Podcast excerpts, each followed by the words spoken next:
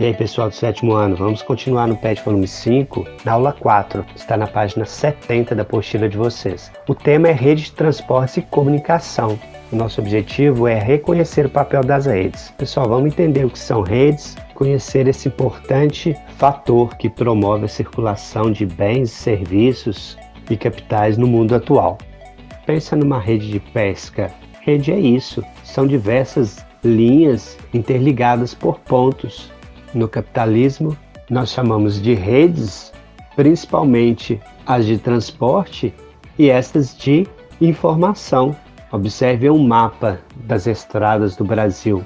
Elas estão interligadas em redes, em nós, percebem? Elas saem de um local interligando a outro.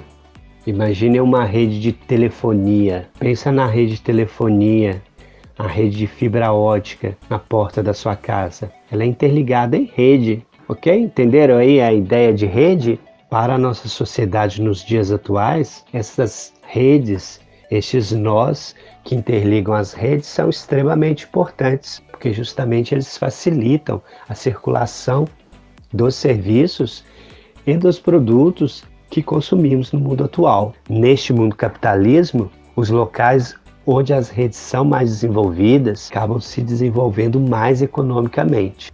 Ok? Vamos pensar em redes de transporte primeiramente. Então, o que seriam as redes de transporte? São estas que possibilitam a circulação de produtos e pessoas. Para entender a importância das redes de transporte nos dias atuais, eu sempre utilizo o exemplo aí da greve dos caminhoneiros. Vocês devem se lembrar, há uns dois anos atrás, os caminhoneiros fecharam as estradas e o que, que aconteceu? Faltou até comida, né? Faltaram combustíveis. Em apenas uma semana o Brasil virou um caos. Lembra disso? Consegue entender a dimensão da importância das redes de transporte, dessas vias de circulação de produtos e serviços, mas nós não temos só as estradas como vias de circulação. Temos outros tipos de redes. O Brasil é um país que privilegia as redes rodoviárias, então as rodovias, mas nós temos outros tipos, que são as ferrovias, que é o transporte sobre linhas, os trens, as redes marítimas, transporte através de navios, barcos, as redes aéreas, que são os aviões, os dutos, né? As redes de dutos, transporte dutoviário, que são dutos, pessoal. São esses tubos enterrados debaixo da terra, geralmente, que levam petróleo, gás, minério. Entendido, pessoal? O que são redes e a importância das redes de transporte? Vamos aí para o segundo tipo de rede muito importante neste mundo globalizado, que são as redes de comunicação. Essas redes que levam a informação.